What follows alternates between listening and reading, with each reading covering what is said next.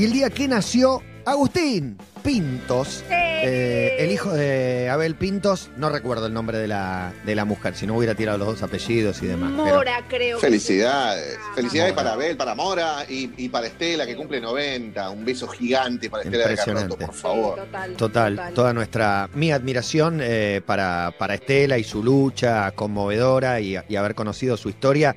Y lo que re- realmente es increíble es que se haya resuelto. ¿Viste? Esas cosas que uno cree que, eh, digo, en, en la lucha de búsqueda de la identidad de, de lo- de los montones de nietos que todavía no han aparecido, no sé, por ahí no, no me imaginaba que iba a aparecer el de ella. ¿no? Eh, ella era como la, la presidenta de abuela de Plaza de Mayo, pero me sorprendió mucho, parece increíble haberlo vivido. Sí, total. Y, Total.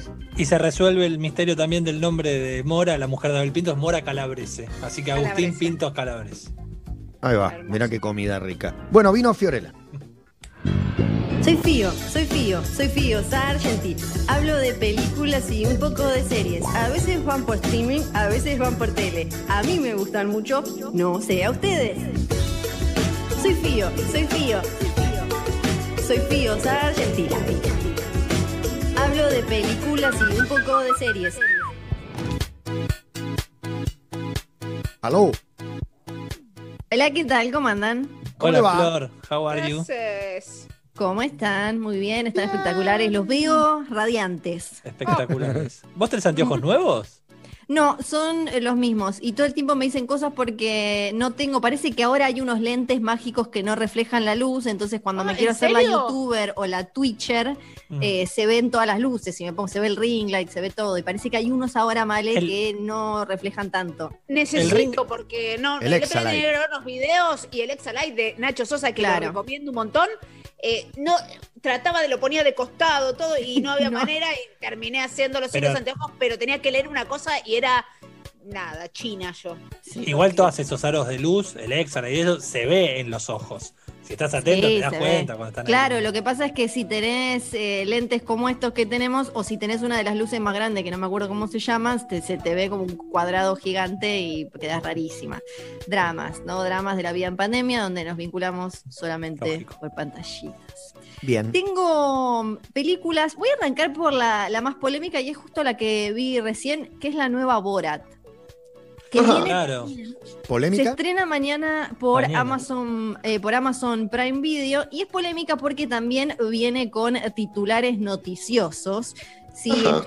siguiendo, si están siguiendo la campaña en Estados Unidos por las próximas elecciones, ahora en noviembre, vieron que están con todo esto de... eh, eh, ellos le dicen como las sorpresas de octubre, que es cuando en octubre se empiezan a tirar como con pedófilo vos, no pedófilo vos, que como, y los mails, te leí Rusia, China, y se tiran con de todo. Entonces, eh, ya les juro que lo voy a relacionar con Borat. De un lado, eh, los, los republicanos le están diciendo al hijo de Biden que, bueno, que primero que estuvo con unos mails, con no me acuerdo si era Ucrania o quién, eh, también que tiene fotos de niños, eh, que tiene adicciones y demás. Entonces ahora lo que dicen los republicanos es que este escándalo relacionado con un republicano y Borat es para tapar lo del hijo de Biden, que en realidad tampoco tiene, no tiene ni pies ni cabeza. Eh, el tema es este. Rudy Giuliani, el ex eh, alcalde de Nueva York, actual abogado del presidente Donald Trump, aparece Tolerancia en cero. Borat. Exacto, ese, eh, que en este último año sobre todo, y ya como abogado de Trump, está como loco, tipo China creó el coronavirus, nadie lo sacó al mundo, o sea, es el que tira como todas las bombas. Eh, aparece en esta segunda película de, de Borat en una situación con una que hace de la, como de la hija adoptiva de Borat, que es medio rara, porque él medio como que se la quiere levantar al final, él no sabe que eso es parte de Borat, ¿no? Para él es una mujer que, una periodista que le va a hacer una nota y medio como que le termina diciendo como dame tu teléfono y tu dirección y termina sentado en una cama acomodándose el pantalón después de que la piba le sacó el micrófono del raro, todo raro todo raro. Entonces está por, por ese lado eh, Borat, la segunda película metida en los titulares. La segunda película que se llama Borat Subsequent Movie Film, que vendría a ser algo así como Borat subsecuente eh, eh, película, film, una cosa eh, así. 16, Recordemos que 14 Borat es de Kazajistán, por ahí no tiene un manejo impecable del inglés, ¿no? Eh, exactamente, es este personaje de Sasha Baron Cohen que la película ya tiene, la primera tiene 14 años, él, venía haciendo en televisión y más de, de este periodista de este país que llegaba, que después de la primera película termina haciéndose conocido y en esta segunda juegan con eso, con que Borat vuelve a Estados Unidos y, queda, y, y quedaron ofendidos además por lo que pasó con su fama en la, primera película. Y eh, viene también con esta especie de hija eh, adoptiva, y entonces ahí se dan, para mí, la parte más graciosa de la película, eh, además de que es Borat en la Estados Unidos de Donald Trump, tiene que ver con cuestiones de género, con esta especie de, de hija adoptiva de 15 años que tiene que casar y la mete en una jaula y tiene un librito ella con cosas que pueden o no pueden hacer las mujeres, y hay toda una parte del aborto que es muy graciosa. Eh, después, obvio, es humor de Sasha Baron Cohen, es Borat, tiene, hay una parte con humor muy muy fuerte vinculado con el holocausto, que en realidad se burla de los negacionistas.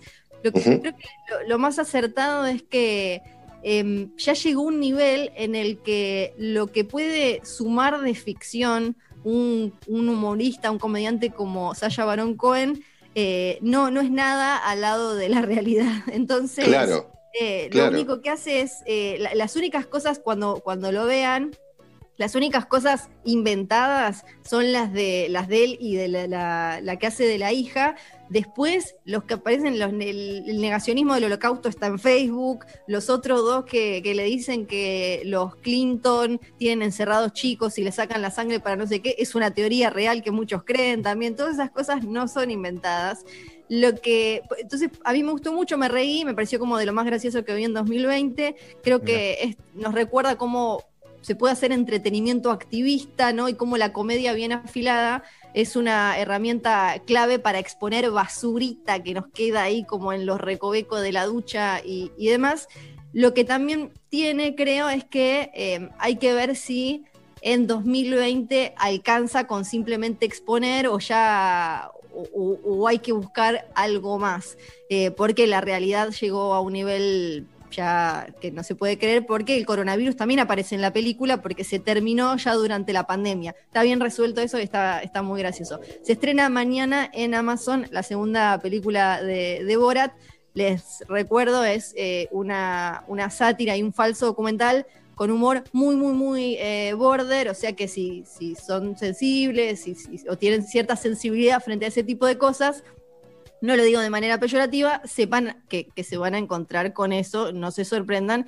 Eh, también hubo un tema con respecto a una mm, sobreviviente del holocausto que aparece, porque la mujer después murió y los hijos dijeron, eh, mi mamá no sabía que era un chiste, y Sasha Baron Cohen aclaró que le había explicado a, a la mujer que, que era parte de, de un sketch, eh, así que eso eh, es como Sí. la parte de la parte más fuerte de la película, pero creo que está, que es muy punzante para quienes todavía mantienen, hacen como chistes muy graciosos como, sí, ustedes, eh, no sé, los judíos que controlan el clima, porque vieron que está como todo eso que acá la, la vemos en nuestros noticieros también en marchas ahora, ¿no? Como que de golpe aparece gente con un cartel diciendo que no solo controlan las finanzas del mundo, sino también como, no sé, la luna y, y demás. Se estrena mañana en Amazon Prime Video. Bien. Muero por ver esta secuela, Figo. La verdad, Borat, la, la primera parte, no recordaba que tenía tantos años, pero la vi infinidad de veces. Es el tipo de humor que, que yo disfruto, el que te hace pensar de qué te estás riendo. Eh, nada. En la primera película, obviamente había un montón de chistes antisemitas, machistas, pero era para exponer a, a los antisemitas y a los machistas, Exacto. no para darles la razón. Así que lo espero con, con mucha ansiedad. Sí, sirve también para todo este debate de, ah, ya no se puede hacer chistes con nada y lo políticamente correcto y demás. Es como, creo que aporta como, mira, se Sí, puede hacer un chiste humor bueno. como tremendo. Claro. El chiste bueno. no, se pero, también es quien lo haga, digamos. Eh, eh, Sí. Sacha Baron Cohen, que es judío, le entra con una naturalidad que otro por ahí no podría entrarle a los Pero- chistes del holocausto, que está bien. Mira, Sí. eh, el otro día mi hermana me, me pregunta por este, eh, ¿cómo se llama? Por la fara, eh, no, la faraona, ¿cómo se llama el que? el- Martín. el- Martín Martín Sirio. Sirio. Martín Sirio, faraona. sí. No, no, me confundí con eh, Axel, Alex Canigia. Eh, y, y me dice, para vos, ¿qué opinás? Me dice, para mí, ella me decía que no se podía hacer humor con cualquier cosa. Y a mí hay chistes de pedófilo que hizo Luis C.K. que me hacen reír muchísimo. Sí, claro, pero claro. porque los chistes son buenísimos. Le digo, para mí lo que escribía este pibe no es gracioso. No sé si es pedófilo de verdad o no, pero no, no encuentro un chiste en eso. Claro. En cambio, lo Sí. que es el Louis C.K., que eh, dudo, por más que haya tenido sus problemitas cuando se masturbó frente a una chica, digo, no, no, no creo que sea pedófilo. Y para mí son geniales esos chistes. Sí, sí, sí, eh, tal cual. Sí, porque pero hay- además, hay eh, algo- muy exponer. Hay algo extraño en eso, es como nos gusta eh, el, el humor que camina por la cornisa, que camina por el borde, pero está la corrección política siempre, ¿viste? Es como Sí. la mezcla de las dos cosas es imposible. Te gusta lo zarpado, pero zarpado tiene tanto de incorrecto hoy que, que siempre caminás por, por un lugar muy complejo. Creo, creo que si uno trata de ponerse en un lugar más o menos racional, que no cae en como en un, ni un, en un extremo ni el otro, lo que hay que tener eh, en cuenta es como esto de eh, el chiste también depende de quién, cuándo y dónde. Eh, el mismo chiste no funciona de la misma manera porque la, la comicidad del humor también sale de el quién, el cuándo y el dónde. Entonces, no, creo que eh, eh, eso es algo que siempre hay que tener en cuenta, como que los chistes no son, no sé, como un par de media de talle único, ¿no? Que nos quedan bien a todos. Es como, Claro. va a ser distinto en cada uno y parte de eso también es, creo, lo, lo- lo rico del humor y del arte, que no es exactamente Una- lo mismo si lo dice cualquiera de nosotros y dónde lo decimos. Siempre en los programas de archivo ponen eh, mi viejo preguntándole a Mirta Legrand por la primera vez y que se lo toma bien y qué sé yo, y la misma pregunta por eh, Luis Majul. Y le dice, no le voy a permitir que me haga esta... pre-". Como, ¿Entendés? Era realmente lo mismo, pero bueno, si alguien te cae mejor o te lo dice de una manera, eh, no cae de, de la misma manera que te lo diga otro. Claro, es que aparte me lo imagino a Majul re incómodo preguntando Pero Mirta, una situación. Mirta. Le preguntó lo mismo y no se incómodo. Qué incómodo. Bueno, me voy a otra plataforma y un estreno completamente distinto. Eh, a partir de mañana también lo van a poder ver, pero en Netflix es una película animada dirigida por una leyenda de, de Disney que se llama Glenn King. Hoy en Sensacional Éxito vamos a tener una entrevista con él. Es un tipo que incluso le han dado en Disney, les dan como unas medallas de tipo leyenda. Es un animador con un currículum muy extenso. Eh, trabajó en La Sirenita, Enredados, Aladdin, eh, La Bella y la Bestia y más. Y ahora estrena para Netflix su primera película que se llama Más allá de la luna. Eh, la, la pueden ver a partir de mañana. Es eh, un- la historia de una. eh, juega como con, ciertas leyendas chinas. Y es la historia de una nena que está obsesionada con la ciencia y construye un cohete para ir a la luna eh, a, a comprobar la existencia de una diosa y tiene que ver con una pérdida muy importante en su vida y con el dolor. Y cuando la ves, no es una película de Disney, es una película de Netflix, pero decís, ah, este buen señor se llevó todo lo que aprendió, obvio, todo lo que aportó a Disney.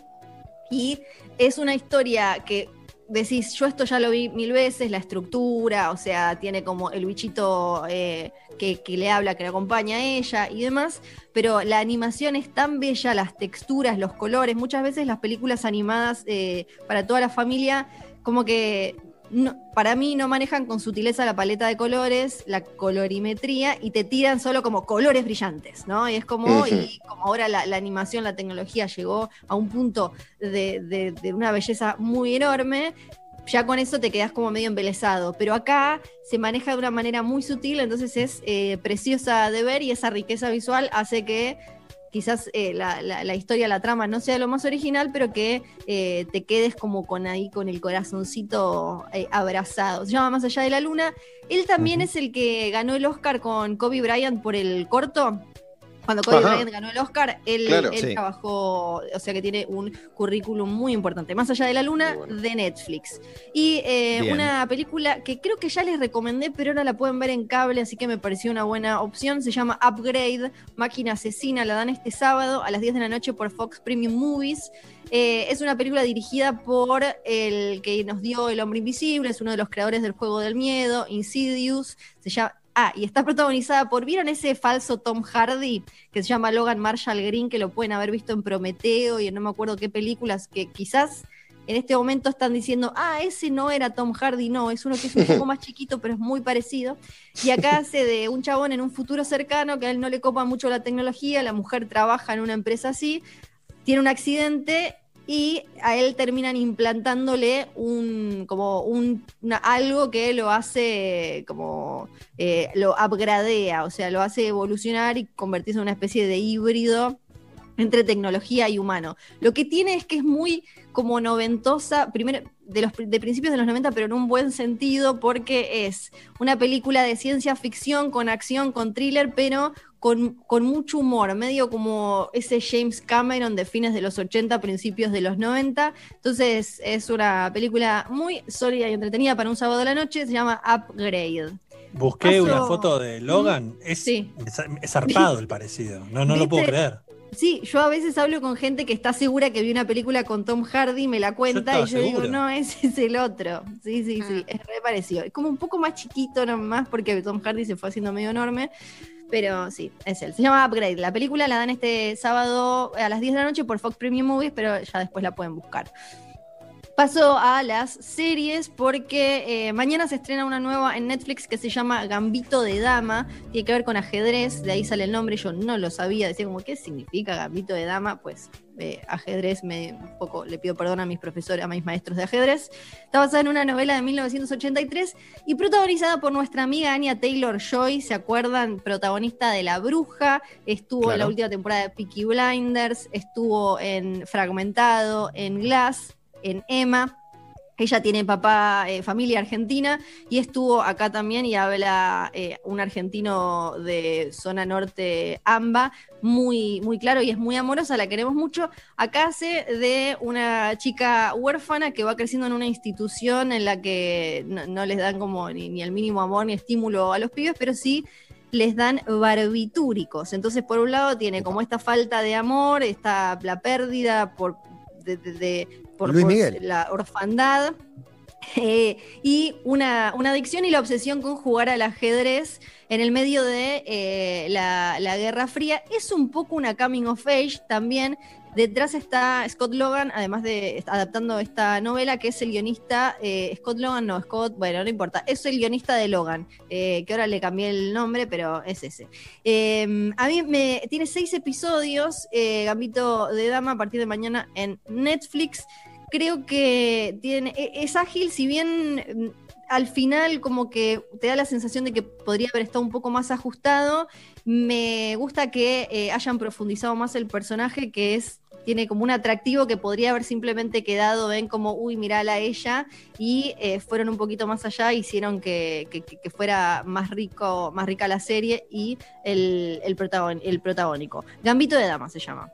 También Fío, Anya Sí. Taylor Joy está como. Va a ser el spin-off de Mad Max, del personaje de Charlize Theron y eso. Está muy arriba ahora. Sí, es verdad, eh, va a ser la precuela de Mad Max Furia en el Camino, va a ser el personaje de Charlize Theron, furiosa, y- pero cuando es joven, que en un momento iba a ser eh, eh, Charlize Theron cuando le iban a retocar, pero el director de Mad Max vio el irlandés y dijo como, "Mm, no sé si está la tecnología tan, tan a punto para rejuvenecer a Charlize, estaba un poco triste, ella lo dijo, y Y la no llamaron... es lindo que te digan eso igual, ¿eh? Claro. Mm. sí, bueno. la verdad que se inventó de todo, pero para rejuvenecerte a vos no, eh, so- tanto no, no. pero sobre todo porque con los chabones lo hacen y con las minas no. Como que no Sí, está sí. para. Pero Fue raro. Uso un filtro yo de la Snap Camera que me rejuvenece. Hacele, ponela joven. Sí. A Leia la armaron de nuevo, a Carrie Fisher, mirá si no lo vas a poder hacer. Pero bueno, la eligieron a Anya, vamos, así que vamos a tener la historia de Furiosa eh, en esta precuela de Mad Max protagonizada por ella. El domingo HBO estrena nueva serie, se llama The Undoing, esta, una miniserie, seis episodios, protagonizada por Hugh Grant y Nicole Kidman. Detrás hay un equipo con mucho renombre, uno de los productores de Big Little Lies, directora de, eh, viene, de Night Manager, que vienen to- todos con muchos premios y muchas cosas. En esta miniserie cuentan la historia de una mm, terapeuta de Manhattan, muy platuda, que tiene lo que parece una vida muy perfecta con el marido, que es oncólogo y, de niños, y es como súper buena gente, y el, el pibito va al colegio y toca música clásica y las amigas, y ella siempre medio como, eh, vieron esta, esta cosa muy de, ah, bueno, yo pertenezco a un grupo súper elitista, pero no me copan mucho las tradiciones elitistas, yo soy más de mente abierta, Hasta que de golpe aparece una joven en el colegio de, su hijo, una madre joven, que se acerca a ella por algún motivo y termina asesinada. El primer episodio nos plantea la duda de quién fue, qué pasó y la chance de que los maridos hayan tenido algo que ver. No voy a decir mucho más, es una. eh, el- Sí. está, basada, está basada en, en un bestseller, es de esas de. eh, muy clásicas de HBO. eh, vi los primeros dos episodios, me parecieron súper sólidos. The Undoing se llama este domingo a las 22. Y por último, también en Amazon Prime Video tienen la una especie de, como de continuación de lo que fue Penny Dreadful, una serie que si te gusta lo, lo- lo sobrenatural, como un poco el terror o los personajes clásicos, disfrutaste mucho. Ahora en esta Penny Dreadful City of Angels, que tiene 10 episodios, después no la van a continuar. Eh, está, está, mm, ambientada en 1938, unos 50 años después del anterior, que el anterior mezclaba personajes salidos de, Frankenstein y, de, diferentes historias clásicas de terror. Acá te muestran una ciudad de Los Ángeles que está un poco como con el, eh, nazismo y la previa y la cosa ahí de la, la Segunda Guerra Mundial y mezcla la, eh, la cosa del Hollywood clásico super mega glamoroso con el folclore mexicano y todo ese, guiso cultural que se estaba haciendo, con obviamente eh, cuestiones como Santa Muerte y, demás, porque es una serie eh, de sobrenatural barra terror. Quizás lo que le pasa es que armaron una torta con tantos condimentos que a veces decís uh, es un poco mucho, no sé, hubiera alcanzado con eh, bizcochuelo, dulce de leche, bizcochuelo. Pero igual si, si te gustan ese tipo de, de oscuridades, va porque seguramente estás buscando algo así, no es tan fácil encontrar. En Amazon Prime Video, Penny Dreadful City of Angels. Muy bien. Bien, panorama completísimo, Perfecto. hay de todo y en todas las eh, plataformas prácticamente. Nos vemos la semana que viene. Dale, hasta la semana que Chao, viene. Chau chicos. Se fío. Hasta luego. Tras la pausa, eh, una nota que nuestra producción pugnó por ella más de un año, aparentemente. Y hoy, en un ratito, esperemos que salga, ¿no? Porque es como una caja de sorpresas, pero está presentando su escuela de pijudos. Así que calculamos que Alex Canigia, ¿Cómo? eh, sí, es un streaming que ahora promocionará O sea, él, prefiero. ¿La mejor o la peor nota del año, decís? Mm, Podría ser, sí. ¿Por qué no? Sí. Veremos. Eh, la verdad, Va a eh, competir va a estar con buena. alguna otra que tuvimos. No sé, pero yo no me la La de la escuela. Sí. Yo te voy a preguntar. eh, ¿Es un requisito indispensable? eh, ¿O te convierten en eso? Mira, yo creo que maneja un concepto que no es literal Ah, y habría que explicar ese, ese concepto. Entiendo porque ya es fuerte verlo en el título, me costó decirlo. Pero bueno, me animé y vencí mis, mis miedos y mis barreras. le preguntaremos.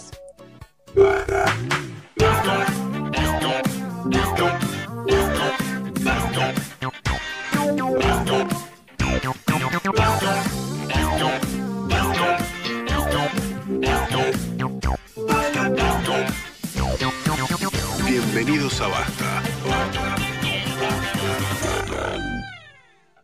Estamos juntos. Primavera 2020. Metro 95.1. Prende la radio. Galeno te ofrece todas las coberturas en planes médicos y seguros que tu empresa necesita para cuidar todo lo que es importante para vos, con productos a la medida de tu organización. Contactate hoy mismo con tu productor asesor de seguros y accede a la mejor protección. Galeno, cuidamos la salud y la vida de las personas. SS Salud, órgano de control 0800 222 Salud, web sssalud.gov.ar. Bienvenidos otra vez al torneo de cáscara de banana encestada. El primer tiro de Diego, un doble de espaldas completamente a ciegas. Tira ahí. Erra. Segundo intento, tira ahí. Erra. Él sigue fresco y seco para su tercer y último tiro. Emboca en el tacho. El gato de la familia se pone de pie y...